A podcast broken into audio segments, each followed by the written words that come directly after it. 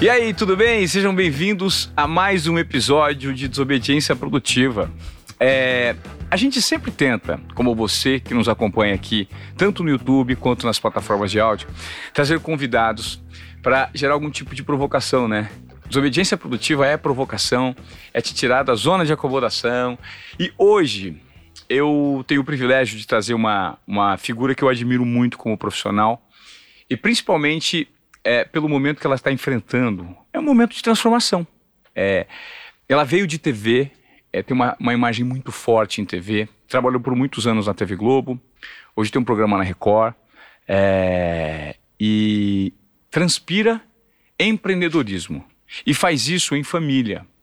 Eu confesso que quando ela chegou aqui no nosso estúdio hoje, eu até eu já revelei a minha vulnerabilidade para que eu não ficasse nervoso ao entrevistá-la. A gente tem o privilégio de receber a Carolina Ferraz hoje no Desobediência Produtiva. Que legal ter você aqui. O nome já é sensacional, né? Porque ser subversivo é fundamental, né? É necessário. Acho que em qualquer linha de trabalho que a gente tem, a gente tem que ser subversivo. Mas por que, que você ficou nervoso, gente? Me diga isso. Olha, sabe o que, que acontece? é, eu, eu, eu, eu sempre te achei a mulher mais bonita do Brasil. Eu nunca, eu nunca vi. E é desde sempre eu falo isso, né? Eu falo, meu, cara, o que é a mulher mais. Aquelas coisas de criança. A mulher mais bonita é Carolina Ferraz. Pô, eu, sou muito, eu acho o homem mais bonito do mundo. Eu falo que o Brad Pitt é muito bonito. Então, assim, você é minha versão Brad Pitt feminina, entende? O Brad Pitt não é bonito? Nossa senhora, tipo. É isso. É bom. E eu me recordo. É, tem, tem duas é, cenas muito marcantes na minha cabeça é, de você apresentando Fantástico, eu me lembro. Eu não, eu, não, eu não me recordo qual ano era você apresentou Fantástico. Eu comecei, antes até de atuar como atriz na Globo, eu comecei fazendo Fantástico. Porque eu comecei minha carreira na Manchete como apresentadora, fui sequestrada né, para dramaturgia. E quando eu fui para Globo, eu fui para apresentar o Fantástico eu tenho 33 anos de carreira, isso faz tempo, faz, sei lá, 30, 29 anos. Anos 90, né? Anos 90. Anos, anos 90. E eu me recordo também da, da novela que você fez com o do Moscovski, é, a Milena e, amor, o, é. e o. Como que era o nome dele? O Eduardo Moscovski. Então, mas não, o personagem. Carlos. No personagem. A minha? Não, você era a Milena. Sim. E ele? Nando. O Nando. Fernanda. Ele era piloto de helicóptero. Era, era. E aquilo, quando eu, você tinha o cabelo curtinho, é. o personagem tinha o cabelo, nossa, eu enlouquecia. Aquela música do vídeo cantou, demorei muito pra é. te encontrar. Nossa. Então isso faz muito parte do meu imaginário quando eu falei, a Giovana, a Carolina Ferraz interessa?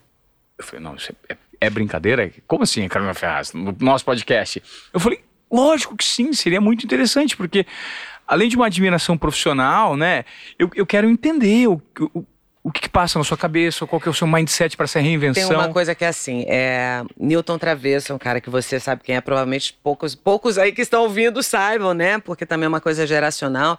Foi um dos, digamos assim, um dos pioneiros, né, na televisão. O, o Newton Travesso já me disse uma coisa há muitos anos atrás, ele disse, é impressionante sua capacidade de se reinventar porque eu lancei um livro de culinária e ele me encontrava, ele, eu nunca imaginei, de repente, está fazendo humor, de repente está fazendo aquilo. Eu acho que eu sempre tive um pouco essa. É, o germen da subversão. Até porque você é ator, você trabalha com textos que não necessariamente traduzem muitas vezes o que você quer para o personagem, né? Às vezes, assim, você vai interpretar um vilão, ok, tudo bem, ela é um vilão, mas eu vou dar um, um charme, eu vou criar uma bosta. Então você tem que ser um pouco subversivo, principalmente nas heroínas, eu acho que a gente tem que ser subversiva, porque uh, a dramaturgia nacional é absurdamente machista e construída dessa forma, né? claro. né? Você gosta tanto da Milena porque ela era uma heroína bem resolvida. Super. Ela gostava do cara, apaixonado pelo cara, ela tinha grana, o cara tinha grana, ele se... para separar o casal, o Maneco teve que mandar ele para cadeia, porque senão não tinha, não tinha. crise. Né? Porque os casais em dramaturgia se juntam no começo, separam, ficam brigados a novela inteira e voltam no final. Aí sempre assim, o marido tá te traindo, tá transando com a secretária, roubou o dinheiro do teu pai, largou teu filho sem pirulito e, e, é construído de um jeito como se você ainda, na hora de brigar, você que é histérica, né? Muito. Então, o, o ator, e especialmente né, a atriz, carrega já um pouco de subversividade, porque a gente quer imprimir um pouco algumas outras coisas e a gente consegue, evidentemente, outras, claro que a gente não consegue. Mas eu sempre pensei um pouco fora da caixa. É, bom, eu já comecei como uma apresentadora, né? E gostava de trabalhar ao vivo. Então, é muito interessante, assim, se você observar a formação, né, de um artista, né? Da onde vem, por que, que ele faz isso. É, eu acho que eu nunca tive muito preconceito também. Por exemplo, eu adoraria ter um programa de rádio. Sempre falei isso, nunca consegui ter. E você tem uma voz rouca, né? É, é, você, inclusive, consegue fazer trabalhar muito bem os seus personagens por você ter uma, uma imagem muito marcante, né? Você tem uma voz rouca, você é, é, muito espontânea, você imprime uma personalidade. Como é que foi esse início de carreira em que você é, in, começou, de repente, reportando, é, é, comunicando informações, né? Apresentando na manchete, depois no Fantástico, domingo à noite, e depois receber esse convite para interpretar. Você se sentiu preparada? Foi uma dificuldade? De onde você absorveu o conhecimento? Não, eu não me senti um pouco preparada, assim. Eu, é, na verdade, essa história é um clássico, assim. O Jaime Monjardim, na época, tinha né, a direção artística da Manchete. Ele falou, olha, chegou aqui uma novela que eu acho que vai ser muito boa e tem um personagem que eu acho que é a sua cara. Ele, ele só está na novela durante 16 capítulos. E é o seguinte, eu quero que você faça, ou você faz, eu vou te demitir, te mandar embora. Então tá bom, eu faço. E assim começou. E aí eu recebi prêmios de atriz revelação. Eu fui, acho que pela inocência, pela própria espontaneidade de atuar, né? Porque o ator, a gente vai aprendendo as coisas e a gente vê que quanto mais a gente aprende, menos a gente tem que demonstrar isso, né? O quão Perfeito. mais não é nem naturalista, eu não gosto muito dessa palavra. Eu acho que a palavra certa é realista, né? Quanto mais realista você conseguir for na sua atuação, mais você vai conseguir transmitir para as pessoas, né? Uma emoção, uma dúvida, seja o que for. E eu acho que eu consegui me dar bem no primeiro personagem pela inexperiência mesmo, assim, sabe? Eu acho que eu fui muito verdadeira e trouxe uma, uma, uma realidade para aquela personagem e depois eu parei, fui estudar, fui lá fazer Célia Helena, aí virei atriz de verdade. Mas o começo foi assim, meio no, no tropeção. E, e, foi e você você na verdade eh, se transformou, né, no que se transformou por conta de um empurrão inicial. É, você acredita que esse tipo de personagem disruptivo, como o Jaime Monjardim foi com você, eles são grandes transformadores e que isso existe hoje ainda em TV ou está em falta esse tipo de profissional? Na televisão? Esse, na televisão. Ah, a televisão acabou, eu acho. Eu acho que, por exemplo, existem artistas. Você vê o Lázaro Ramos, né? Poxa, o Lázaro Ramos é um cara que não para de surpreender. Ele virou entrevistador, ele lançou um livro, ele está dirigindo, ele acabou de lançar um filme agora, que parece que é um puta filme bom, entendeu? Mas parte do indivíduo, né? Por exemplo, eu, quando trabalhava na Globo, eu recebia memorandos do Boni falando que eu não deveria usar batom rosa porque o rosa não caía bem na minha pele um cara que tomava conta de uma grade inteira, né? Esse tipo de gente com essa esquizofrenia visceral, acho que elas não existem mais, né? Elas não existem. Então existem indivíduos que por si só se destacam e produzem coisas e conseguem estecer essa criação de um jeito mais pungente, porque existe uma as pessoas talvez acham que o grande desafio da vida é a gente entender que, puxa, eu quero ter um podcast, né? Mas ok, sou um cara legal, tenho informação, vou conversar com as pessoas. Mas entre você ter a ideia e você materializar e chegar aqui agora, onde as pessoas estão escutando você, qual é o pulo do gato, né? O que, que você teve que fazer para fazer isso? Então, acho que algumas pessoas conseguem materializar essas ideias, esses anseios criativos. E eu acho que é isso que rola. E acho que cada vez mais, assim, o fator sensibilidade, o fator artístico mesmo, na maneira de ver as coisas, vai ser uma coisa que vai ser determinante no sucesso e no êxito, porque hoje em dia a inteligência artificial só evolui, só cresce e vai realmente fazer parte da nossa vida. Não adianta a gente querer sair, fugir desse capítulo, as coisas vão ser automatizadas, as coisas vão se unificadas. Então, acho que o que vai valer mais a pena é o indivíduo, né? A sua opinião, o seu ponto de vista. E o que a gente nota, como você citou o exemplo do Lázaro, é a pluralidade Exato. em determinados nichos. Todo mundo tem que ser plural. Sim. O jornalista tem que ser um pouquinho Sim. mais plural, o artista tem que ser plural. Sim. Né? Sim. E essa transformação ela precisa ser constante. Quando você fala, hoje a gente está conversando muito com esse tema que você trouxe, para o público aqui do Desobediência Produtiva, porque o que, a gente quer aqui, quem ouve esse podcast, normalmente, ele quer algum tipo de insight, algum tipo de conhecimento ou algo que, uma frase que ele pensa coloca no dia a dia dele e transforma o dia, dele, o dia a dia dele. Para materializar exatamente essa ideia que muitas pessoas não conseguem colocar em prática. Eu acho que durante muito tempo sempre houve um, um preconceito, né? Entre você ser uma pessoa plural isso nunca foi muito bem visto, de um modo geral, eu imagino, né? Por nenhuma classe, por nenhum segmento, né? Agora, eu acho que autoestima e autopreservação são as, as palavras-chave assim para qualquer pessoa que está fazendo Fantástico. qualquer coisa em direção ao empreendimento ou uma transformação qualquer, porque é, e são hábitos, né? E só se dá bem quem persevera, gente, porque é todo dia, um dia depois do outro, ao longo de anos, que você vai colher a diferença, sabe? As pessoas olham para mim, eu vim aqui, eu tô sem maquiagem, né? Eu tenho 53 anos, eu faço 54 mês que vem.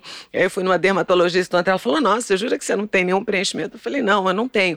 E gente, eu não tenho nada contra, vou fazer preenchimento, tá tudo certo, entendeu? Feliz da vida.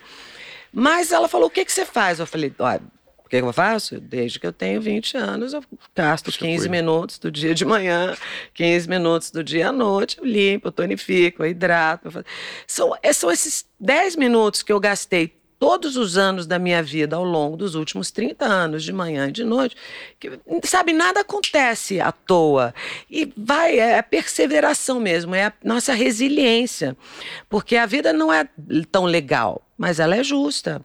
Às vezes ela até não é tão justa, mas os equilíbrios, eles, eles é como nota musical, elas fremem numa certa vibração e elas se encontram. Claro. Os pares se encontram. Então, assim, há momentos na vida que tá tudo bem, ok, vai lá, põe na modo piloto e surfa na onda. Tem outros momentos que não tá tudo bem. E são nos momentos de crise que eu acho que você tem que saber, sabe? segurar a onda, né? Então, uma coisa muito engraçada, que meu pai sempre dizia, olha, minha filha, na vida é o seguinte, a gente pode perder tudo, menos a cabeça. Se você não consegue raciocinar, se você, e, e para isso você tem que ter autoestima. Dizer, não, tá, tá uma merda, tá tudo ruim lá fora, eu briguei com a minha melhor amiga, terminei meu casamento, né? Pô, minha filha tá com sei lá o quê, perdi o emprego. Mas, cara, eu vou respirar. E outra, ou você vai e você faz, quem vai fazer, vai fazer por, por você? você? Não vai. Não vai. É, você me trouxe agora, é interessante. Eu adoro fazer entrevista num formato free flow. Free flow. A é. gente não tem nada muito combinado. É. Vai eu, rolando. Eu não tenho absolutamente nada combinado com ninguém e às vezes eu até me obrigo a saber menos das pessoas, porque como eu sou jornalista, eu tenho uma tendência a direcionar, né? Pô, eu vou entrevistar, um, sei lá, uma pessoa que tem um livro muito interessante, você leu todo o livro, e a gente tem uma ideia, às vezes, até preso pelo conteúdo da pessoa há itens e tópicos que já foram discutidos que todo mundo sabe, Exato. que todo mundo leu. Mas como eu, e aí você me trouxe agora nessa última fala é, dois temas muito interessantes que eu vou trazer para a filosofia. Quando você fala sobre crise, é, esses dias eu ouvindo, eu, eu tenho estudado bastante filosofia recentemente com a Lucilena Galvão. E ela explica que as crises, e que muitas pessoas que estão ouvindo Desobediência Produtiva e assistindo, devem estar passando por um momento de crise. E as crises, na maior parte das vezes, elas não são provocadas por demérito seu. Pelo contrário, você te, teve tanto mérito, fez tudo tão certinho que você foi presenteado com uma crise. E a mudança de etapa de vida. É maravilhoso. Isso. A mudança de etapa de vida vem justamente ao você chancelar isso vencendo a crise. Então, a analogia é: pegue um jovem que precisa mudar de fase. Ele estuda, ele vai enfrentar um um vestibular, uma prova final para ele decidir que carreira de vida ele vai seguir. Ele precisa passar por essa prova. E essa prova tem uma simbologia. Então, poxa, se de repente você aí tá triste com algo que aconteceu, tá lambendo suas feridas, o que, que eu poderia ter feito de certo para não estar tá vivendo esse momento de dor? Não. A dor sinaliza nada mais é do que o sinal de um momento de evolução da sua vida, mostrando que sim, você está vivendo essa dor e quando você mudar de patamar, essa dor vai passar e vai tirar aprendizado. Faz sentido para você? Não, acho que, eu, imagina, é o conceito básico, né? E, e, eu acho que as pessoas, principalmente hoje em dia no mundo onde tudo aparentemente é perfeito, né? Tudo é lindo, tudo é maravilhoso, né? Todo mundo é magro, todo mundo tem dente branquinho, né? Tá tudo certo. Mas a gente sabe que não é assim, né? Então as pessoas não se permitem nem sequer viver luto, por exemplo, né? Eu tenho uma amiga minha que é uma dentista super bacana e tal, e ela perdeu o marido há cinco meses. Ela me ligou ontem, por acaso, puta porque uma amiga nossa Saiu para jantar com ela semana passada, já dizendo, não, mas você tem que superar, vamos lá, vou te apresentar o fulano. Te ela, cara, meu marido morreu há cinco meses, o amor da minha vida, eu tô, não quero conhecer ninguém. Claro. Não tô afim, que saco. Por que, que eu tenho que seguir adiante? Que história é essa? Deixa eu viver meu momento. Então, acho que a crise é um pouco assim também, né?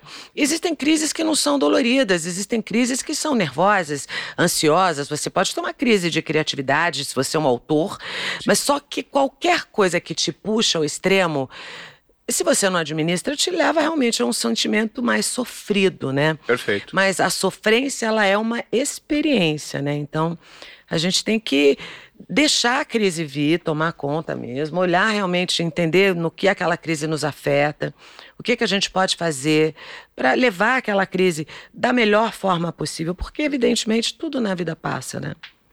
Tudo. É. E, e, o que você me fala também me traz um outro pensamento que diz o seguinte: é também da Luciana Galvão, que é maravilhosa, porque o nosso crescimento, ele não é feito daquilo que a gente. A vida não é feita daquilo que você consome. A vida é feita daquilo que você assimila. Com a gente consome muita coisa, mas a gente assimila muito pouco, dependendo do seu grau evolutivo e qual é a lente que você coloca sobre determinados assuntos. Enfim, eu queria falar um pouquinho agora, é, Carol, do seu momento empreendedora. É, a gente vive uma transformação enorme na sociedade. Nós somos de TV, trabalhamos por muito tempo na TV Globo. Uhum. E quem é da Globo sabe o quão significativo é, é, era aquela empresa pra gente. Uhum. E uma vez estando lá dentro, você não se preocupava com mais nada, né? Tá na Globo, tá no melhor, não tem concorrência, tá tudo bem, tomara, atingiu o topo, só preciso me manter aqui. Mas o modelo de negócio de TV ficou muito caro, se transformou, novos canais de comunicação, novas tecnologias, as redes sociais surgiram, não existe, é, informação virou commodity, tem em todo lugar, né?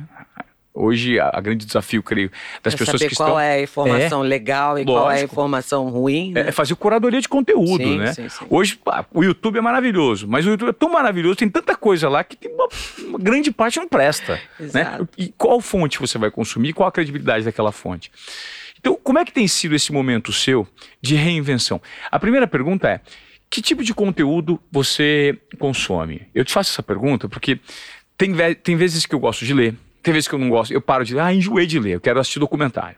Puta, não quero mais ver o documentário, agora eu vou ver curso aqui e fora assino plataforma de curso. Não, agora, agora eu vou ver conteúdo por áudio. Olha, eu durante muitos anos eu li, li, li, li, li. Acho que durante todo o tempo, basicamente, que eu fiz novela, eu li muito, porque a, literatura foi minha melhor amiga por muito tempo, assim.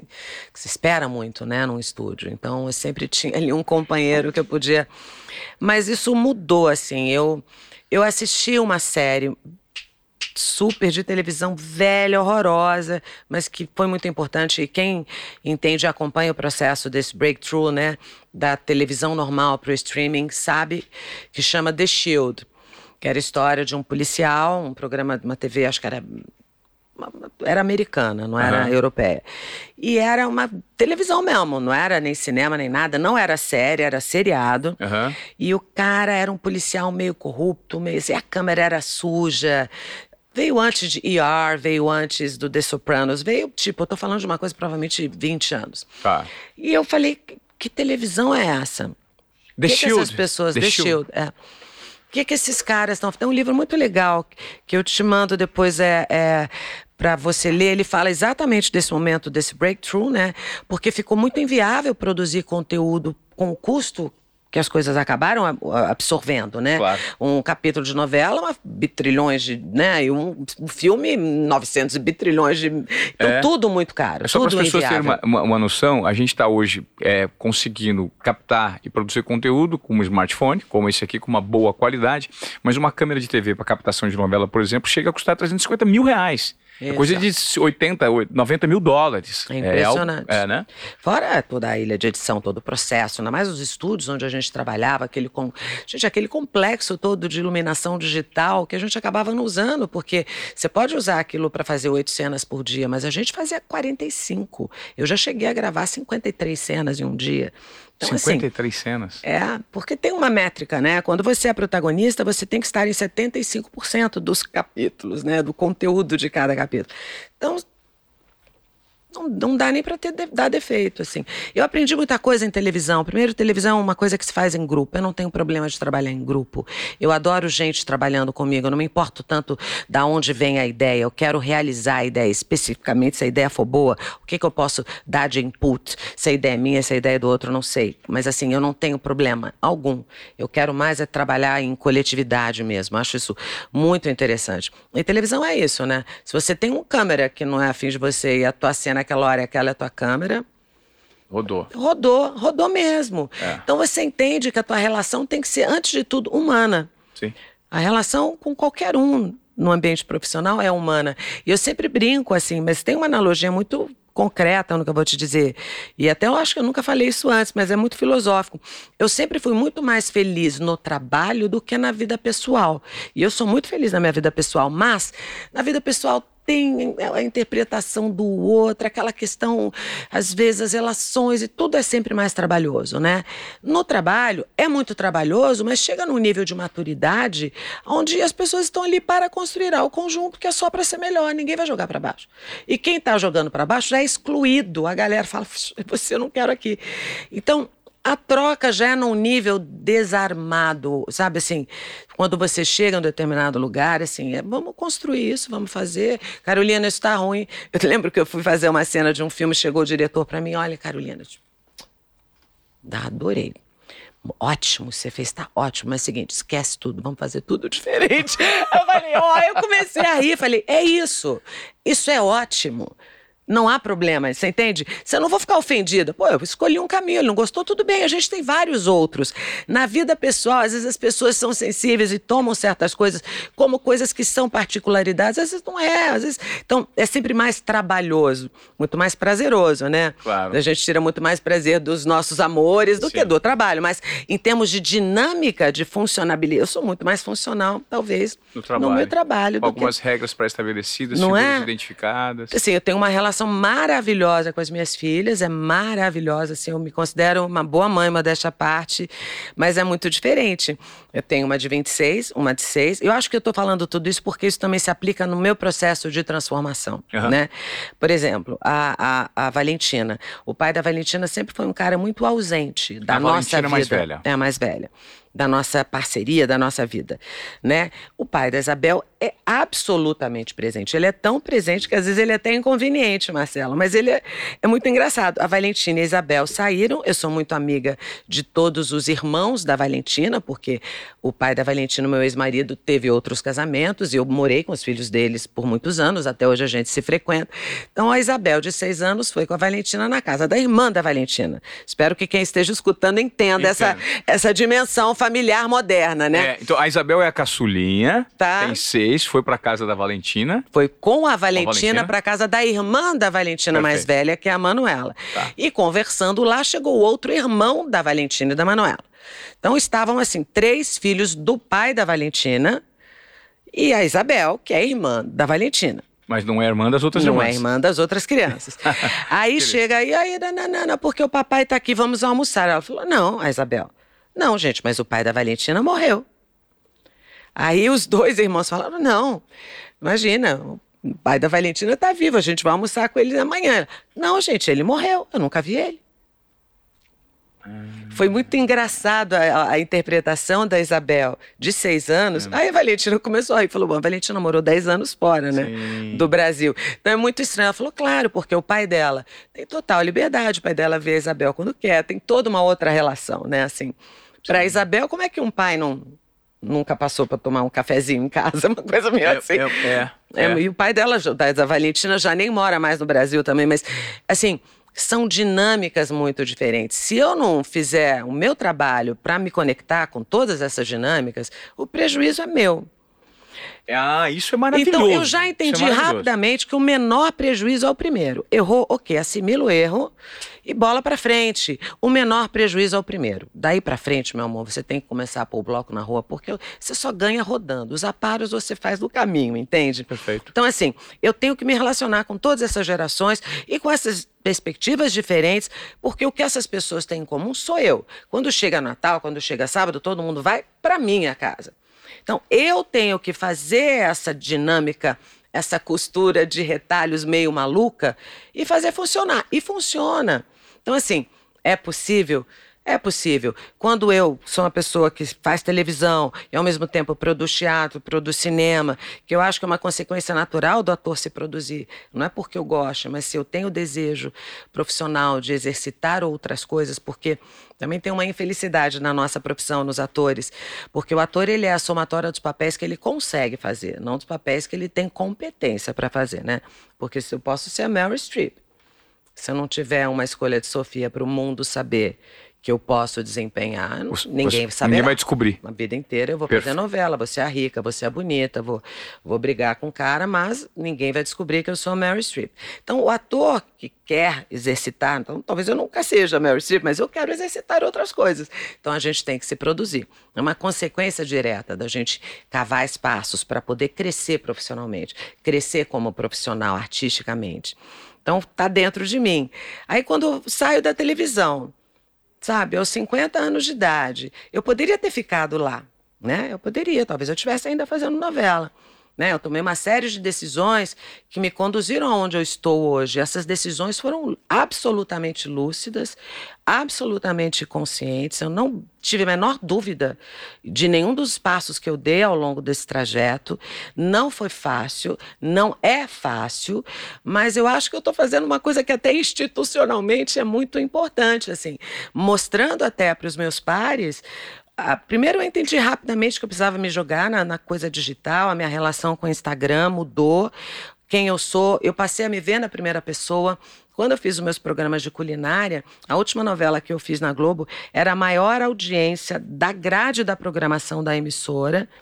E eu saía na rua e ninguém me perguntava da novela, mas todo mundo queria saber do drink, daquele pãozinho, daquele. Eu falei, bom, as pessoas estão mais afim de me ver na primeira pessoa do que através do véu de um personagem. E é né? bom isso, né? É maravilhoso, porque no fundo é isso que a gente começou a conversa. Eu só posso te oferecer o que eu sou. A única coisa que eu tenho a oferecer que mais ninguém tem sou eu. Sempre vai ter uma mulher mais bonita, mais alta, não, mais inteligente. Desculpa, não é cantada, mas que você não. Pelo oh. menos no meu oh. imaginário que foi construído de anos e anos, principalmente nesse momento. Ouvi isso, muito bom. mas sempre tem alguém melhor que você em alguma coisa, entendeu? Sei lá, que é, o que for, né?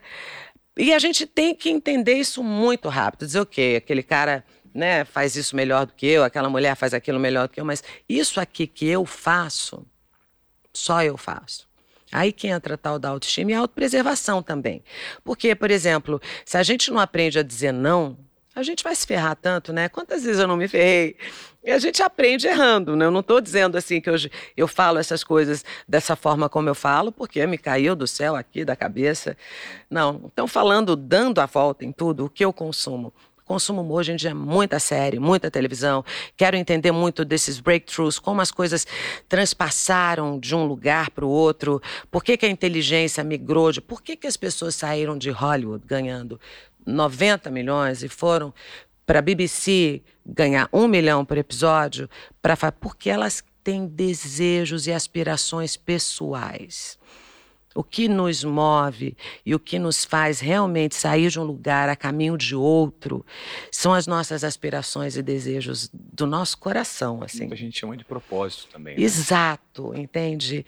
E, e aí você abre mão de uma coisa em detrimento de outra, são escolhas. E hoje talvez você seja muito mais feliz, talvez no futuro você ainda ganhe até muito mais dinheiro. Exato. Mas você tem que acreditar no que você quer fazer mesmo, sabe? Isso é um comportamento, tudo que você descreveu nessa última resposta sua.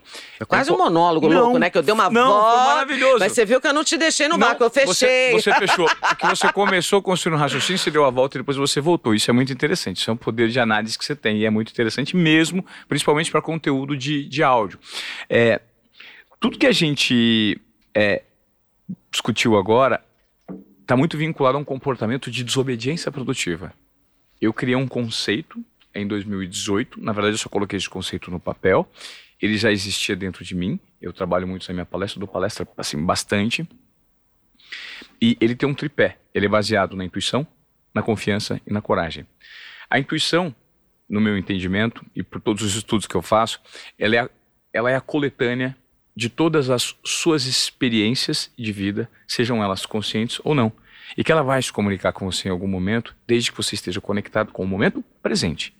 Então, eventualmente você está numa situação você tem um lampejo, um pensamento, o seu corpo conversa com você, um, espinho, um arrepio na nuca, uma dor no estômago, uma sensação de hum, tem alguma coisa aqui. É a sua intuição falando contigo. É. E se você absorve essa intuição no momento presente, percebeu, puta, mapeei, tem alguma coisa diferente aqui. Você tem confiança. confiança. E o que é a confiança nas pessoas? Quem que é confiante? A confiança também, no meu entendimento, ela está lastreada muito mais nas suas derrotas do que nas suas vitórias. Porque quando você perde, você mete a cara na porta, você tropeça, você cai, você viu que você errou e você tem força para continuar. E a persistência faz com que você supere, depois de um certo nível de insistência, aquele obstáculo, você passa a construir uma vitória. Mas a confiança está lastreada naqueles momentos de dificuldade. Você assim, será que eu desisto? Não, vou desistir não. Você passa a ser mais confiante. Puta, deu certo, eu insisti. Deu certo. Porra, foram cinco derrotas, mas foi uma vitória no final. Então, as cinco derrotas me levaram à vitória. E pessoas mais confiantes são muito mais corajosas. É que você também tem que entender que não é uma batalha, é uma guerra, né? Então a gente, né, a vida é longa. Super. Ao contrário do que todos dizem, a vida não é curta. A vida é longa, mas ela passa rápido. Você não pode ficar a vida inteira aí dando, né, dando sopa, porque a vida passa rápido, mas ela é longa. Então a gente tem que ser responsável mesmo com as coisas que a gente escolhe para nós mesmos, né? Então assim, eu escolhi isso, né? Eu falei, eu não quero mais fazer novela, não vou fazer novela, não quero, não vou fazer novela em lugar nenhum. Você foi desobediente produtiva. Não quero, Total. exatamente, não vou fazer.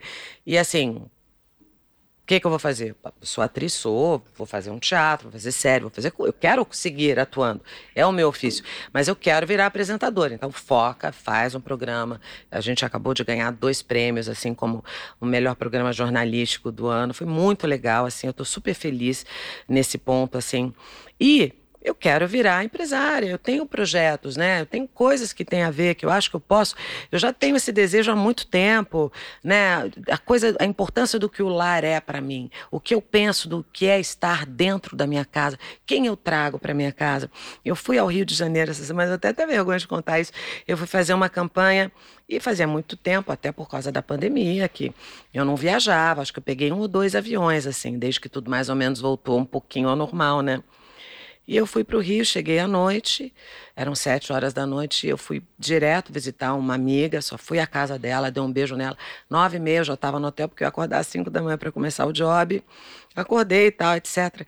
Quando acabou o trabalho, e, gente, eu morei 20 anos no Rio, eu adoro o Rio, eu acho o Rio um barato, não tenho nada contra o Rio.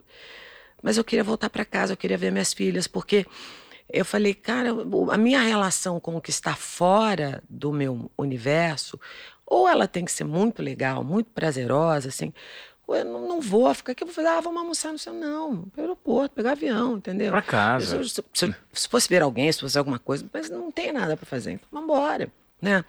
E é isso, é vamos fazer o que eu quero fazer, do jeito que às vezes, talvez nem é o que eu quero, mas vamos fazer o que eu tenho que fazer, né? Claro. Então, quando surgiu a possibilidade, primeiro de manter a Valentina comigo, é, eu vou dar uma, uma explicação muito rápida de como a, a Valentina cresceu. A Valentina, com 15 anos, foi fazer aquele intercâmbio que vários pais mandam os filhos fazer na Europa. Eu sempre estimulei muito a Valentina para que ela fosse estudar fora. Desde os 11 anos, ela ia, passava um summer camps num lugar, um summer camps em outros e voltava. E eu falei, ó, você vai, fica um ano, se você gostar, a gente vê o que faz. E ela foi e gostou, né? Aí eu fiquei mal, mas eu falei, agora vai, né? E aí ela entrou numa escola que eu falei, os nossos filhos são as nossas evoluções, né? Assim, a gente dá para os filhos da gente coisas que a gente nunca teve. A Valentina estudou numa escola. Eu falei, cara, eu nunca vi um lugar desse, assim, piscina de natação olímpica na Suíça. Na Suíça. Escola muito pequenininha, assim, uma, uma estação de esqui. A cidade tem três ruas assim, duas ruas assim, mas tinha assim um, o departamento de artes tinha uma, um vão de pé direito de oito metros para as pessoas poderem fazer instalações. A gente está falando de moleque de 15, 16 anos né? Tinha um teatro na escola para 450 lugares, com palco, com, com, com, com, coisa que você só vê hoje em dia em palco especializado em dança. Hoje em dia, acho que aqui em São Paulo tem o Teatro Bradesco, nem o municipal tem né, aquele sistema de amortecimento. Acho que o municipal hoje em dia tem, mas você fala bom, na sala dela, quando eu tinha mais alunos, ela tinha seis pessoas na sala. Então, assim, era muito legal. Eu falei, quer ficar? Fica, acho ótimo, foi maravilhoso. Se formou muito bem, conseguiu ir para a faculdade, porque tinha tido notas boas. Acabou formando um ano e meio antes.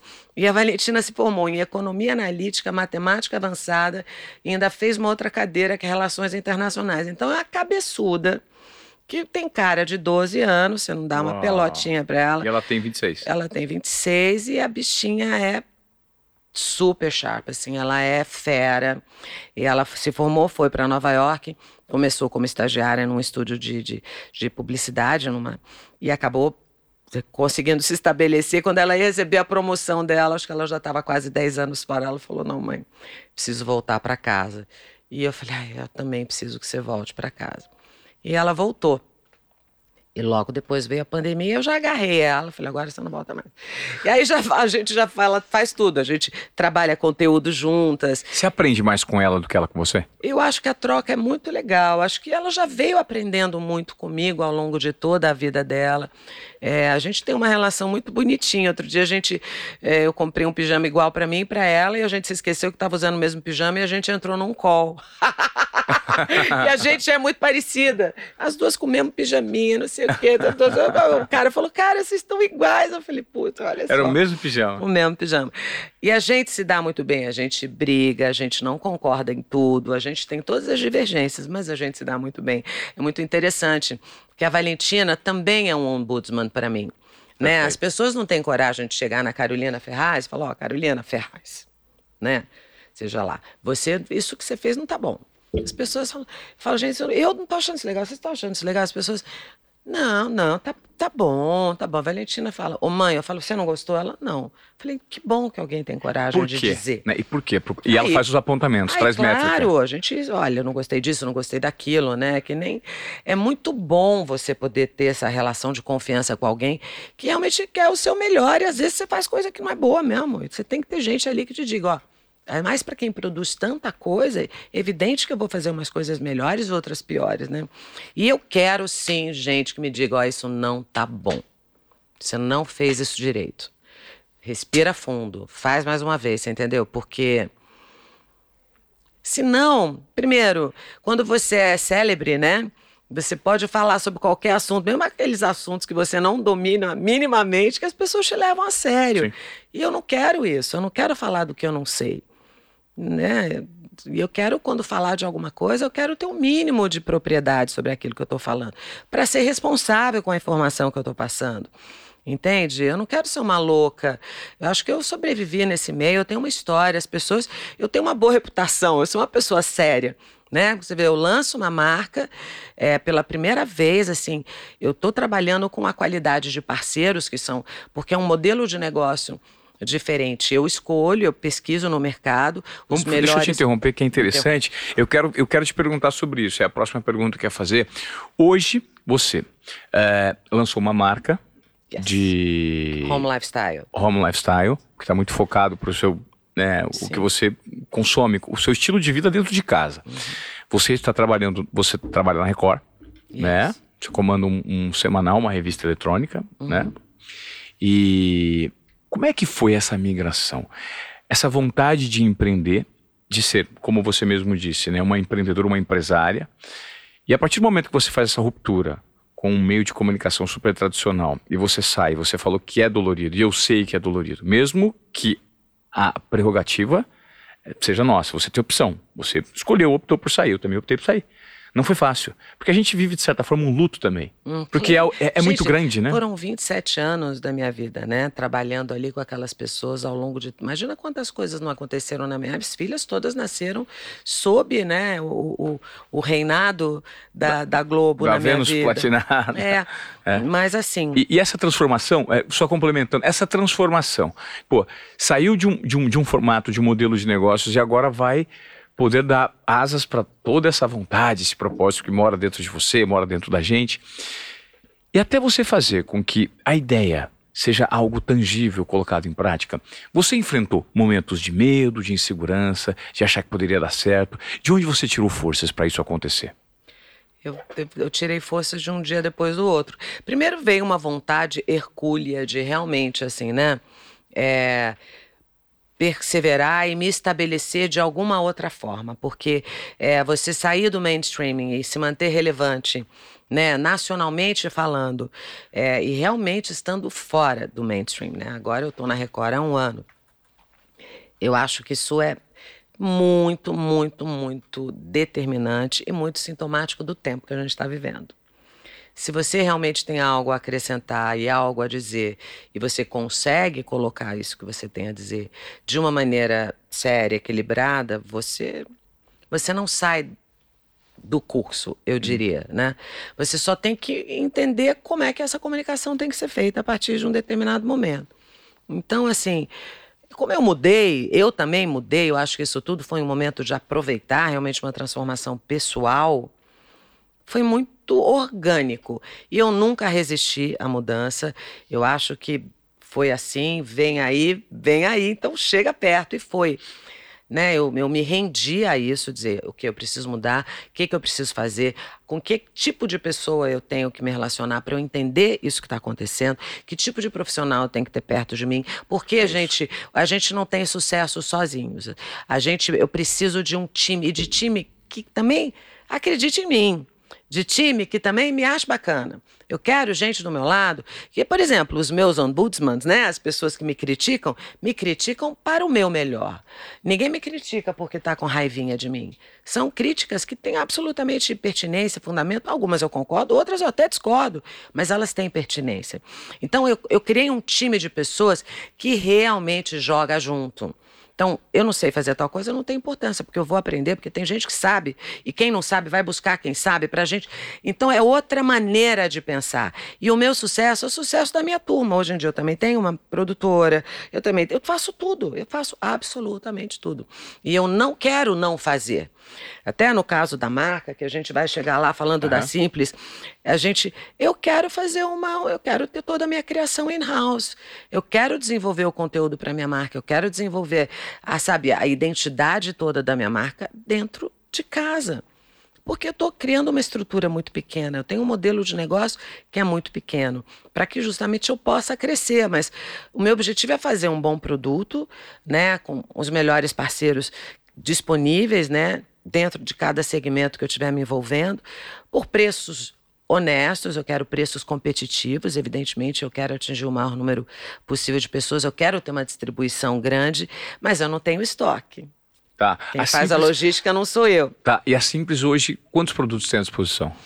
Nós acabamos de lançar né, a Simples com C, com o C de Carolina Ferraz, porque dentro desse C, na verdade, a gente vai vir com uma série de outros né, subprodutos, Sacada, assim, do Simples. Hein? É. Legal, né, com C. É, com C de Carolina. Tanto que o nosso Instagram é Simples by Carolina Ferraz com o C de Carolina. Agora a gente começa com uma linha de louças, né, a escala é quem produz todas as nossas louças. E no ano que vem nós vamos produzir mais quatro coleções que a gente vai lançar também juntamente com a Escala. E a gente está lançando uma linha de temperos. Vão ser duas linhas de temperos que a gente vai lançar no ano que vem. Quem também produz os temperos com a gente é John Mac. Eu consegui juntar uns parceiros muito bacanas, assim, que são pessoas, primeiro, eles têm uma qualidade de trabalho, uma maneira de ver a vida e o business muito legal. Assim, então eu tô São complementares feliz. a você, né? Você, São... você conseguiu atrair figuras complementares para aquilo que você não necessariamente domina. Exato. E talvez esse seja o grande jogo, é, o, o a cartilha para as pessoas que estão tentando colocar alguma coisa em prática e tem a ideia, mas poxa, não consigo tangibilizar. Parceria, sociedade, ir atrás e oferecer algo em troca para alguém que pode Exato. agregar. Exato. E assim, mas ah, muito interessante, a criação é totalmente minha. Tá. Eu chego lá na escala e vou, eu me encontro com a Tati, me encontro com o JP, a gente conversa e eu falo, bom, agora vamos fazer isso. Então, eles me abrem um leque de opções, eu sento, a gente fica com o designer gráfico do lado e a gente vai fazendo tudo. É muito interessante, realmente. Se as pessoas gostarem, eu vou ficar muito feliz. Se as pessoas não gostarem, é culpa minha também, entendeu? Os temperos. A gente passou cinco meses se encontrando quase que semanalmente, cozinhando com chefes diferentes, ou comigo mesma, trabalhando todos os tipos de proteína e, e fazendo a alquimia da composição desses temperos ali, em loco sabe? Eu, imagina, dá até para fazer um documentário desse material, porque eu tenho, tenho tudo isso captado. captado. Então, é muito interessante, assim, sabe? Você vê como é que você faz a composição de um tempero, porque eu cozinho. Eu não quero ter um caldo de carne que eu vá abrir que ele daqui a três meses está estragado. Por que, que ele estraga? Hoje em dia eu entendo. Hoje em dia eu sei como é que é a alquimia, como é que você faz essa composição. Claro que eu tenho, eu tenho que entender um pouco hoje. Daqui a dois anos eu vou estar entendendo muito mais, porque eu estou de fato realmente querendo ter essa informação, porque é o conhecimento que vai me fazer a diferença. E esses parceiros me trazem isso. Então, é, e eu levo outras coisas. O meu input é assim, tem que ser o meu DNA vai fazer um caldo de carne, como é que vai ser? O meu caldo não é de carne, ele é para carne, por exemplo, porque não tem proteína animal. Eu não, não sou vegana, eu como carne, mas uhum. o fato de ter proteína animal faz com que aquele pozinho do seu caldo de carne não dure tanto tempo. E o meu, não. O meu você vai abrir, ele vai durar um ano e meio se você guardar ele num lugar seco, você guardar ele num lugar que não pega calor. E você vai poder usar de diversas maneiras. Mas foram seis meses de trabalho. A louça também teve vai e vem, né? Claro, uma hora vai para um caminho, depois vai para outro. A gente está trabalhando numa linha de facas. Aí eu quero que. Mas assim, tá todo mundo afim. Ninguém trabalha comigo e fala assim, puxa, Carolina. Isso que você está pensando, eu acho que não vale a pena. Por exemplo, a, a gente está trabalhando com as facas e o metal das facas é maravilhoso. E eu cozinho. Mas eu peguei a faca, eles falaram: essas são as facas que nós produzimos para os chefes. Elas são muito leves. Por quê? Um chefe fica 12 horas cozinhando.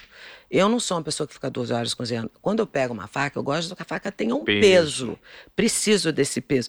Então, até a gente aumentar, sabe, essa é uma, é, mas são pequenos detalhes e as pessoas estão me dando a liberdade de construir isto juntos, né? Você vê, são parceiros, são todas empresas estabelecidas e eles criam um produto que só tem o meu nome. Muito legal. Então, assim, eu estou super feliz. A gente tem, a gente também vai lançar no segundo semestre uma linha de, de homeware, mas é só coisas para casa, de roupas para estar em casa, digamos assim. Nossa. São mais de, são 10 produtos que a gente vai colocar à disposição do público ao longo do ano que vem. Mas assim, a gente já está trabalhando mais de um ano, então não é fácil mesmo. Eu nunca tive tão cansada, eu nunca tive tão maluca. Eu não vejo a hora de poder parar e eu tô super sensível, assim. Outro dia, não sei o que, alguém falou para mim, algum elogio. Eu, ai, muito obrigado. Eu tô... Aí a Valentina falou, ah, ela tá muito cansada, assim, sabe? Falei, não, mas é tão bom ouvir isso, vai ser muito gentil. porque é, cara, porque você cansa e é, e é, e é você, é isso que você falou. É você, você vai, você faça, você arranque, você execute, acredite em você, junte a tua turma que também acredite em você e vai embora. Só vai, né? E não é fácil. Então, como é que eu fiz? Eu acordava hoje e dizia: vamos hoje. Mais um, um dia, dia, após o outro. Vamos o outro. Entendeu? E ter essa humildade mesmo de entender que a minha dimensão é limitada. Eu não sou uma pessoa capaz de fazer, né? Olha que eu ainda faço muita coisa, assim, né? Todas as pessoas mais novas que trabalham comigo falam: como é que você consegue fazer tudo que você faz? Porque eu não tenho secretária, eu não tenho assistente, eu não tenho nada. E eu gosto de não ter. Daqui a pouco eu acho que eu não vou conseguir mais. Claro. Mas é uma geração também diferente da delas. Então, eu tento pegar o que eu tenho de melhor, da maneira como eu fui concebida e com a experiência que a vida me trouxe, o que eu pude aprender de tudo que eu vivi, e, e somar o que elas também têm a me dizer, né? Então, é, e saber que é isso, você não sabe tudo, você não é, né? Você é limitado. Eu sou um ser humano limitado. Tem coisas que eu não sei, tem coisas que eu não aguento fazer. Eu, eu tô assim trabalhando com o que eu consigo, mas me comprometendo a fazer o que eu posso da melhor forma possível. Eu não estou brincando eu, em serviço. Eu sabe? notei na sua fala que você, você se apropriou daquilo que eu penso que hoje, principalmente nesses ambientes que eu frequento, que muito se discute inovação. E a essência da inovação, ela não está na em todos os meios de comunicação que foram possibilitados, na né, inovação tecnológica, não é nisso, é sobre pessoas. E quando a gente fala sobre pessoas, a gente fala de comportamento, comportamento humano mesmo, assim, a vera, verdadeiro. E a grande base do comportamento humano hoje, que é o principal skill que eles chamam, a principal habilidade para uma boa pessoa se colocar no mercado e acumular o maior número de, número de informações possíveis, é o tempo inteiro desaprender aquilo que sabe para aprender de, de uma maneira diferente, né? E, e a sua fala me revela isso. Você procura se desvincular daquilo que você sabe, porque você é buscadora, né? E eu não, tá eu não sempre... me levo tão a sério, você entende? Eu acho que é, talvez outras pessoas, na minha posição, né, dentro desse ecossistema, como você falou, talvez se levem mais a sério do que eu me levo. Eu acho que eu sou, eu faço delivery. Eu sou boa no que eu faço, eu entrego o que, que eu preciso fazer, me dá aqui que eu dou conta. Eu sou super profissa, entende? Uhum. Mas eu, eu não acho que eu sei tudo. Claro, e é muito rico isso. Exato. Porque é o poder Nem da vulnerabilidade. Não é? Quando você revela a sua vulnerabilidade, independentemente do status que você construiu, você coloca em prática uma poderosa ferramenta de conexão com outras pessoas, né? É verdade. Porque você revela sua vulnerabilidade. Pô, eu não sei tudo. Pô, Carolina Olha, Ferra... a, a, a, prova disso é estar junto com a minha filha de 26 anos. Porque se não fosse a Valentina, eu talvez não estaria com essa, com essa história toda estruturada, montada de pé da maneira como está. Claro. E rodando, né? Rodando, mais Porque importante. tá rodando, gente. Tá aí, como né, lançamento nacional, tá tudo acontecendo. O nosso e-commerce daqui a pouco vai estar à disposição de todo mundo. O nosso site já está aí. A gente tá literalmente com um bloco na rua. Então, assim, a Valentina é uma super gestora. Né? E é muito interessante. Ela é uma gestora, mas ao mesmo tempo ela tem um pé no mundo fashion, ela nananã. A Valentina entende, por exemplo, é muito louco. Agora nessa pandemia, a gente, graças a Deus, na nossa família, até agora, é, nós sei que nós somos privilegiados. Eu não tive nem sequer contato com o vírus. Eu não fiquei doente. Você não ficou? E não tenho nada ainda. Já fiz exame de sangue. Não Vacinou? Já, já vou para a terceira dose daqui a pouco. E aí, a gente ficou pensando, será que é esse bando de, de, comprimido que a gente toma? Porque a gente é todo, ah, extrato de cogumelo, agora não sei o que, vamos tomar cúrcuma, aí esse não sei o que, marca peruana. E a gente vai fazendo um coquetel de coisa. e a Valentina, ela teve um problema de alergia muito sério, uns dois, três anos atrás, e ela começou a entrar numa onda mais natural de probióticos e todos. E ela foi. Hoje em dia ela tem uma análise muito interessante, assim. Ela entende todos os componentes, ela lê rótulo de um jeito claro. muito interessante. E eu me vejo nela. O que todo mundo deveria fazer, na verdade, Exato. né? Para ter o um entendimento do que está consumindo. Mas você tem entendimento das coisas quando você busca informação. Eu já fui assim. Eu desaprendi. Mas eu já houve uma época na minha vida que eu queria entender mais sobre alimentação, então eu conseguia também ler rótulo e sabia tudo. Hoje em dia eu até esqueci as nomenclaturas, nem tudo eu sei. Mas você só sabe das coisas quando você busca a informação. Senão você vai ficar sempre à orelha do livro. Claro. Tá certo? Hoje em dia é uma coisa muito complexa. E muito difícil é. Todo mundo leu meia dúzia de orelha de livros e acha que sabe demais das coisas, entendeu? É. Então, tem uma outra, uma frase muito legal, que é uma piada idiota, mas é uma piada que é bem significativa. Acho que era Freud conversando com um discípulo e os dois ali, né, numa discussão acalorada, e de repente Freud diz: Puxa, quer saber, eu estou super cansado, decido que realmente não faz sentido. De hoje em diante, eu não perco mais tempo com gente idiota, não perco mais tempo com imbecis. O cara fala: Não, mas eu não concordo. Ele, então, você tem razão. É, mas é isso. A gente às vezes é, quer ter razão. razão. Eu não, não quero mais razão. ter razão, é, você entendeu? Claro. Eu não quero ter razão numa discussão. Pode você ficar com a sua, tá tudo certo. Sabe? É, olha, é muito interessante o que você traz. Eu adoro falar sobre esses assuntos, porque a Giovana já ela, ela acompanha todos os meus podcasts. O grande diferencial das pessoas hoje, o que elas não entendem, é que eu posso ouvir a sua opinião e respeitar todas claro. as opiniões, mas eu vou não me focar na sua opinião. Eu vou me focar nos dados que você me trouxe que sustentam a sua opinião. São os dados que importam. Porque daí eu posso formar a minha opinião.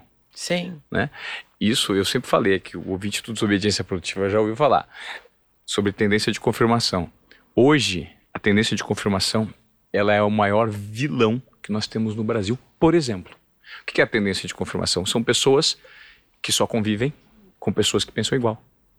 Então, politicamente, vamos supor. Não, eu só ando com esse grupo porque esse grupo pensa como eu penso. E aí, quando você só tem opiniões convergentes que reafirmam o seu ponto de vista, você deixa de você, se colocar. Você se isola, né? Se isola. Então, quando você tem informações e convive em núcleos diferentes, com informações divergentes, você pega os dados e cruza com os seus para você formar sua opinião. E você se conecta de fato com a realidade, né? Outro dia eu postei uma coisa no Stories, foi tão. Depois eu falei, ai, gente, que coisa horrorosa que eu postei. eu tenho uma coisa que é assim, uma coisa que me desestressa loucamente é ir no mercado. Te desestressa? Poxa, eu amo. Eu vou no hortifruti, cara. É uma alegria. Puta, e eu, é o contrário pra mim. Eu entrar no hortifruti, eu fico perdido. Eu falo, meu, o que, eu, que eu tô fazendo eu fico aqui? ali, espremendo limão, escolhendo a batata, dou voltinha, olha aquele ah. negócio. Passo no caixa. Eu volto feliz pra casa, entendeu? Eu pego na cebola. Sabe por quê, gente? Na casa de todo mundo, a cebola é igual, meu amor. A minha cebola é a minha cebola, mas a tua é a tua, mas a nossa cebola é só uma cebola, você entende? Então, tem uma coisa muito é, é, interessante nisso, porque puxa para uma coisa assim, ó. Mas eu ali no meu momento, é né? É a realidade, assim, um pouco, né? Esse contato com a realidade. O que, claro que, né, eu não estou falando de situação financeira, a gente vivendo num país com tantas desigualdades, né, com essa população, com essa, né, situação dramática que a gente está vivendo, desemprego, mas ainda é um luxo eu dizer que eu posso me desestressar no hortifruti. Eu tenho total essa consciência, mas eu tô, eu, eu, o ponto que interessa nessa minha observação é dizer que o que há de comum, de fato, é comum em todos os lugares, né? Uma cebola é uma cebola. Uma cebola nunca vai ser uma laranja. E isso não te traz uma calma maravilhosa? Gostei. Não é sensacional? a maior sofisticação é a simplicidade, né? Não é? Eu acho também, concordo. Ó, deixa eu te perguntar uma coisa interessante, assim, que me veio aqui agora. É, a gente, pô, de, de uns anos para cá, de uma forma muito mais consistente, contundente, mas de 20 anos para cá, quando você, pô, começou a explodir em TV, é, o papel da mulher passou a ser enxergado de uma forma completamente diferente na sociedade, né? com muito mais respeito, com muito mais reconhecimento. E você, como eu te disse, eu acho que isso não é nenhuma deselegância e nenhum, nenhum tipo de, de é, coisificação. Você é muito bonita fisicamente, né? É bonito como pessoa, mas você fisicamente sempre foi muito bonita. Isso te trouxe prejuízos é... Na minha época, ser bonita não, não, não era legal. Ser bonita, tipo, você só era bonito e o que as pessoas é, é, buscavam é era só a beleza, né? Mas eu acho que as pessoas também se colocam nessa posição, né? Porque quando você é bonita e você se deixa conduzir na vida, né? Com que as pessoas usufruam só daquilo que está na superfície, uhum. aí talvez você se sinta um pouco infeliz se você tiver algo ali a oferecer, né? Do que a beleza. Eu achava, sempre acreditei que eu tivesse algo a oferecer além da beleza. Então, eu sempre nunca quis ninguém, também colocar é, isso. Nunca né? ninguém. É, esse é o questionamento. Em algum momento você se sentiu em xeque com pessoas que te questionaram? Mil vezes, eu tô dizendo. Na minha época, ser atriz e ser bonita não era legal. Ou seja, é você bonita, tá... você nunca vai ser boa atriz. A todo momento você estava em xeque. E eu acho que fui uma das últimas, entendeu? Que passou por isso, assim, né? Porque você vê, tem toda uma nova geração com mulheres lindíssimas, excelentes atrizes. Na minha época, mulher bonita não fazia comédia. Como assim? Que preconceito idiota é esse, né? E eu me considero até uma atriz de formação cômica. Eu amo fazer comédia, adoro fazer comédia. É, acho acho dificílimo, inclusive, fazer comédia, né? Mas assim. Sou são... rica! É, então. Isso aqui, por acaso, satisfeito de ser divertidíssimo, não foi numa comédia, foi num super drama. Mas você vê como as coisas pegam. É? Tem site no Japão de menininhas imitando esse meme do Eu Sou Rica. E eu, por exemplo, quando isso aconteceu, eu morro de risco, eu tô dizendo, eu não me, não tenho, não me levo a sério. Eu acho genial, aumenta o tomate, aí sai lá, eu sou rica com o preço do tomate. As pessoas são divertidas e eu levo também na boa. Eu acho muito legal, acho que isso me mantém jovem também. E, e outra coisa também, envelhecer num país que é muito machista, né? Assim, o Brasil é muito machista, muito. é extremamente machista. É, não só machista, mas conservador.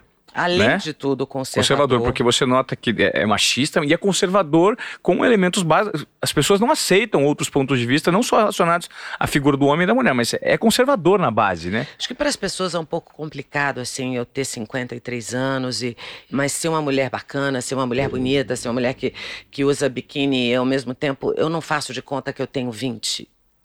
Sim. Porque eu não tenho né? Oi, hello, eu não tenho 20 bom tempo, aliás. Né?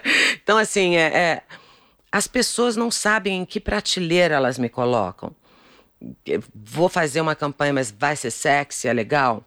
Pode ser sexy, ela pode mostrar a perna. A perna tá legal, dá para mostrar a perna, dá, vamos mostrar. Vamos, é ousado? Por que, que é ousado? Não, não que eu queira mostrar, você entende? Mas assim, existe uma, uma, uma falta de é, espaço para se colocar essa mulher no campo nacional. Isso é muito específico. Você vê, vamos falar de publicidade, que é uma coisa onde as pessoas pegam coisas muito claras e e aquilo gera efetivamente um resultado, também muito claro. Todas as campanhas mundiais hoje em dia são feitas com mulheres de 50 anos ou mais, né? Você pega a Julia Roberts faz a Lancôme, a Jennifer Aniston faz aquela água lá, a Uma Turner faz outro perfume da Lancôme, Nicole Kidman faz uh, Timmy Choo, a J. Lo faz o Versace. Qual mulher da minha idade no Brasil você vê fazendo alguma campanha? Capa de revista, qual, né? É às vezes, porque a gente está com trabalho, vem uma novela, vem um filme. Eu vi agora, você me falou de capa de novela, me, é, eu, tava, eu fui tomar café na padaria hoje, na saída da padaria tinha uma. Eu vi uma capa, tava Angélica. Aí eu, eu olhei pra Angélica e falei assim: quantas capas a Angélica já fez, né? Mas e, e, quando fazem, são sempre as mesmas figuras. Não, assim, mas a Angélica tem 44, 45, tá tudo bem. É essa coisa dos 50 que dá um nó na cabeça ah, das pessoas. Você entendeu? Uhum. Porque. E vai contra uma tendência mundial, meu amor. Porque a medicina está aí, a tecnologia está aí, todo mundo vai envelhecer, a nossa longevidade vai ser cada vez maior, né? A tendência é essa, que a gente viva muito mais tempo. E eu sou o mercado de consumo, como é que as pessoas não criam um produto para mim? Eu vou criar o produto para mim, então. Esse buraco está aqui, esse buraco vai ser preenchido por mim.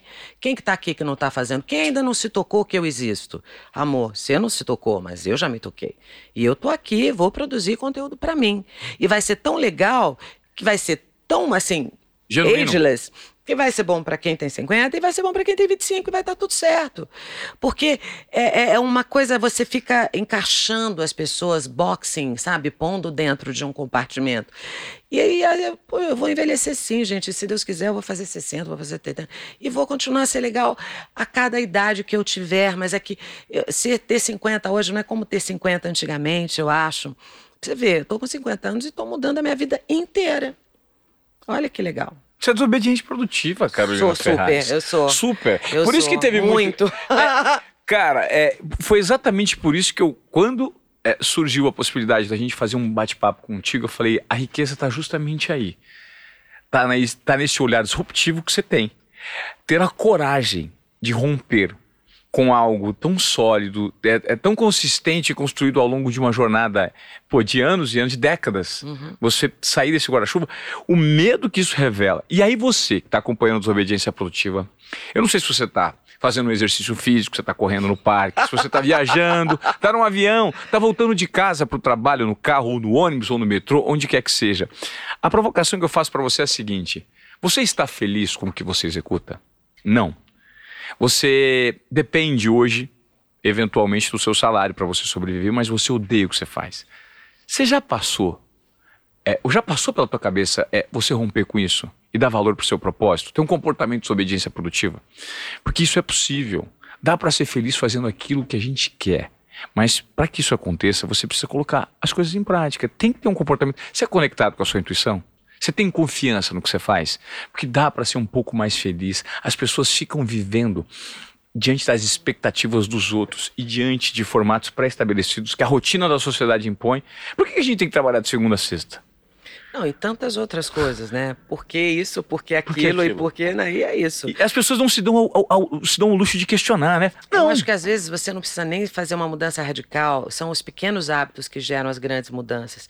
Né? É um pouco disso que eu volto a falar da história da pele. Aquela coisinha que eu fiz bem cutuquinha todos os dias ao longo de tantos anos, que de fato fez uma diferença. Então, eu acho que se a gente fizer pequenas transformações, assim, é, por exemplo, ajudar o próximo, de fato. Vamos cultivar um pouco a, a gentileza, sabe? A gente vê tanta coisa, né? O Brasil tem esportes que ele adora, entre eles a maledicência, né? Eu diria que é um dos top esportes nacionais, assim, a maledicência. Todo mundo adora dar uma chincalhada, falar um pouco mal dos colegas, das pessoas, apont né? Apontar o dedo. Exato, né? Mas eu poucas vezes vejo as pessoas exercendo a delícia que é você dar parabéns para alguém, você elogiar alguma coisa, de pessoas que você às vezes nem conhece tão bem. Mas eu adoro ver. Outro dia eu encontrei é, é, uma menina que eu tenho um carinho assim, por, à toa que é a Tice Pinheiro. E por acaso a gente está na Record, e um dia a gente se encontra e falei, cara, olha, eu sou tão sua fã, pela maneira como você conduz a tua vida, você é uma coisa, sabe, maneira como você se comporta, maneira como você cria as tuas filhas, como você está conduzindo a tua carreira. E eu sei o que eu quis dizer com aquilo porque eu sei a minha visão dela. Isso não é uma coisa que eu preciso dividir com as pessoas. Mas é legal dizer. Porque eu poderia chegar para ela e dizer outras coisas. Ó, oh, tô achando que você usa muito cor-de-rosa, não é legal? Porque eu não tenho nada a ver com o que ela usa, nem nada a ver com o que ela faz. Tudo que ela faz para mim tá bom. Principalmente porque eu vejo que, gente, não deve ser fácil administrar tudo aquilo, crescer, se manter ético. Ela me parece uma pessoa ética. Eu não sei, não conheço. Estou falando aqui um exemplo até que às vezes seja surpreendente para as pessoas. Eu adoro. É eu, eu, eu, sou amigo do marido dela, o Trine, maravilhoso. É, Gente boa, adoro. Então, ó, é. eu tenho uma coisa de graça. Por exemplo, eu me lembro a Cássia Kiss, a gente volta e meia, assim. A Cássia via uma coisa boa, uma cena boa, ela não conhecia o ator. Ela ligava na produção, descobria o telefone, ligava, falava: Nossa, que cena linda, que legal. E o cara que chegou ontem aqui, ou alguém que já estava lá há anos, recebeu uma ligação da Cássia Kiss falando: Nossa, como você arrasou. E assim era para o cara que faz a trilha, assim era para o cara da padaria que fez o pão. Ela falou: Nossa, eu fui na casa de uma amiga, levei o pão. E você tem que cultivar isso também, sabe? Porque, gente, eu tenho certeza todas as vezes que eu fui gentil com alguém, mas eu recebi de volta gentileza em dobro, sabe? É. Não custa nada você ser legal. Seja o amigo Ou... que você quer ter. Exato, não custa nada você é. ser gente fina. Vamos, vamos facilitar, a vida já é, é dura demais, é entendeu? Dá um refresco aí e fala o que tem de bom. Eu não preciso combinar com tudo. Você pode ter uma vida totalmente diferente da minha, que você falou sobre opinião. Claro. É. Mas, cara, vou falar do que eu vejo em você, que eu curto, Sim. que eu acho bacana, que eu acho relevante. E é isso. Você também precisa de gostar de tudo que eu faço. Mas, pô, olha que eu pensa no legal do que eu estou fazendo que te atrai, né? Porque defeito a gente tem, tantos, né? Quantos? Imagina, milhões de defeitos. Pessoas interessantes são pessoas interessadas. Quando você se interessa pelo outro, você passa automaticamente a ser interessante, né? Quando você observa os pontos positivos e vê sempre o copo meio cheio, essa energia volta para você o tempo inteiro. Quando você se propõe a falar da lente positiva que te gera emoção, que te impacta, e consegue descartar e não trabalhar isso internamente de uma maneira que reverbere, porque a gente acaba falando, é, quando você falou que o brasileiro tem esse, esse esporte favorito que é a maledicência, é o apontamento. A gente vive hoje, eu creio que depois da pandemia, né, Carolina? É um momento de, de olhar para dentro e quando a gente olha para dentro, muitas pessoas não gostam de lidar com o que vem dentro. As pessoas nem estão acostumadas a olhar lá dentro. Né? É muito feio o bicho lá dentro. Então assim, opa, deixa esse bichinho quietinho, vamos apontar para fora. E aí quando você vê os apontamentos, nada mais são os reflexos das frustrações que estão dentro. E como é difícil trabalhar isso, né? E como a gente é louco também, né? A gente é muito louco. O ser humano é um bichinho esquisito. Porra. Porque você tem lá 900 comentários todos positivos, né? Aí tem uma pessoa é. que fala assim: Ó, oh, pra falar a verdade, achei esse teu papo aí meio furado. Pronto. E quero te dizer o seguinte: tá, tu, tá com uma mancha na ponta do.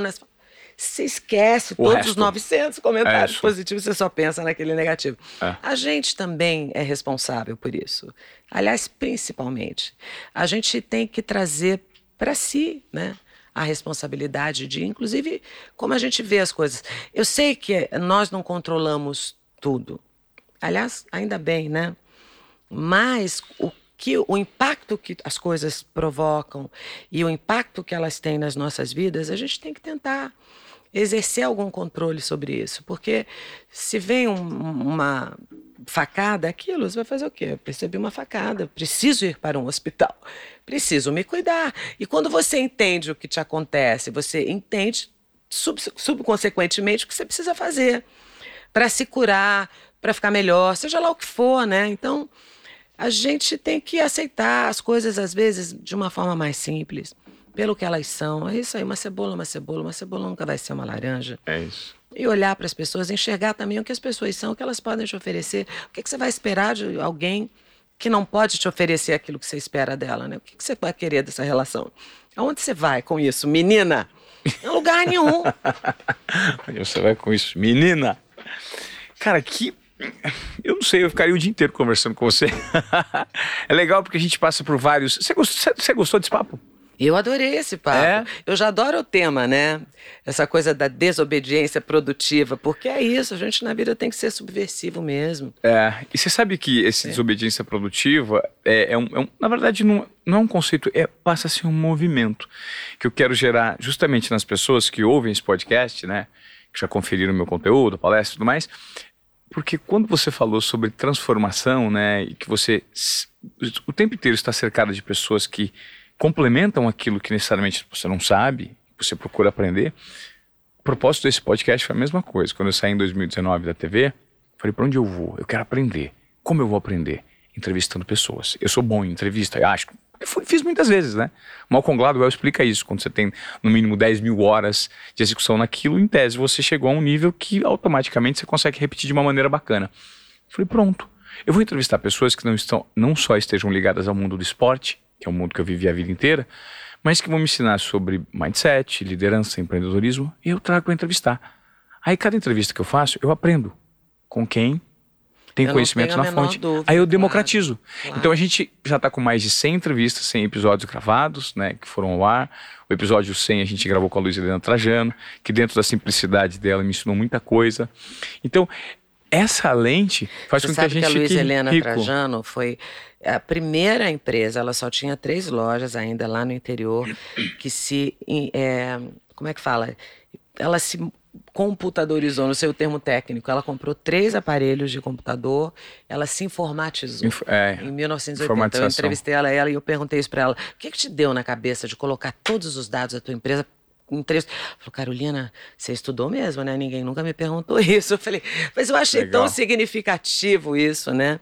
Tão à frente do tempo dela. E acho que essas demonstrações, às vezes, tão pequenas, produzem resultados muito grandes assim. Eu acho que, que quando você se propõe a levar para as pessoas uma alternativa ao caminho principal delas, né? que muitas vezes não é o que te traz felicidade, porque as pessoas também colocam muita responsabilidade no que a felicidade vai trazer para gente, porque a felicidade ela é um estado, né, uma sensação, uma coisa sensorial. É, ela não se traduz em fatos, né? Ela é uma experiência, o vento que naquele minuto e o sol e toca a tua pele, e você olha para o lado e ali você sou feliz, né? É. Mas é um, mas não é concreto. Então, você não pode querer isso o tempo todo. Isso não está com você o tempo todo. E tudo bem. Tudo bem. Porque quando você vive essas experiências transcendentais, eu acho que elas dimensionam e trazem esse certo, essa paz de espírito para você seguir adiante, né? Então, são coisas pequenas. Deixa eu tomar ayahuasca? Não, acho que eu nem posso. Já pensou eu com a Vasca? ah, mas eu adoraria, sabia? Eu adoraria. Acho que seria uma experiência super transformadora. Você já tomou, evidentemente, para me perguntar. Você né? sabe que eu, é, eu nunca falei isso, né? Nunca falei isso no podcast. Conta, eu não sei deixa nem... eu te entrevistar agora. Claro. eu também sou maior prazer. Óbvio. Conta, como é que foi? Foi lá no Rio? Foi aqui em São Paulo? Foi aqui em São Paulo. E é difícil explicar, porque primeiro que não foi aquele, não é a igreja do Daime, né? O Daime normalmente são rituais periódicos uhum. que você passa a fazer e em que a quantidade da ayahuasca é muito menor uhum. Do que essa redução que eu tomei, que é uma experiência única. Você tem uma redução de 100 para 1 vidrinho. E é, é, complexo explicar, porque antes de explicar, precisa explicar o lado técnico, que eu fui me informar, porque ayahuasca, ao contrário do que muitas pessoas pensam, ah, vamos tomar de turma, de galera, é um psicotrópico. Não, não é nada disso, é um chamado que eu recebi. E como ela age? Ela é a composição entre o cipó e a folha. Um tem uma quantidade muito grande de DMT, que é demitiltriptamina, e o outro, componente da folha, faz a ligação, porque um só desses elementos do cipó e da, e da e da folha não fazem o DMT a uhum. ser ativado no seu cérebro. E o que é a demetiltriptamina? Ela faz com que todas as suas sinapses neurais entrem em funcionamento de uma maneira, inclusive acessando a parte subconsciente. Então você lida com situações que estão armazenadas no seu subconsciente por conta da liberação do, da demetiltriptamina. E num período de tempo você faz um mergulho muito profundo em Ele tudo te que esclarece uma série de aconteceu. coisas. É, não imediatamente, aquilo fica reverberando por muito tempo, né? Uhum. Mas ela ajuda a fazer com que você observe que aquilo tem um porquê.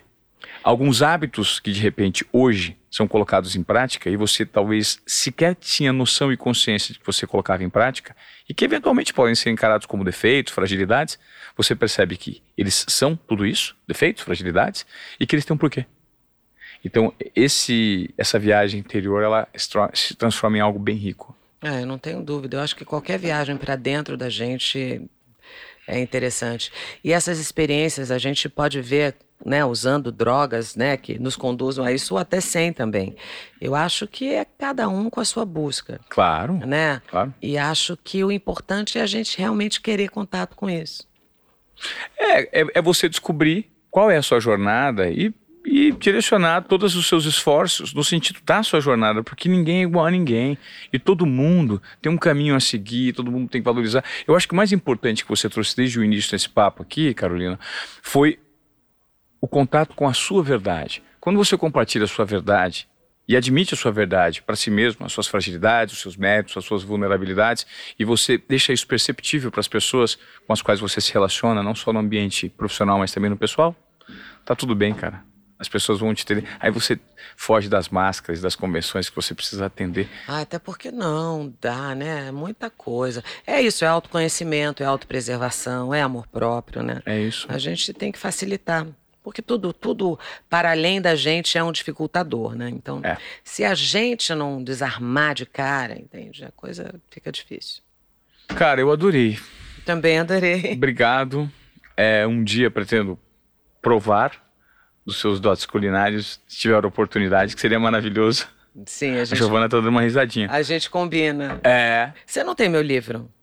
Não. Você, mas você gosta de cozinhar? Tipo, te- se eu te der um livro, vai, vai, vai servir de alguma coisa? O que, assim, que eu, eu, um que, eu, que que eu Ou sou? não? Eu sou? Eu sou bom churrasqueiro, né?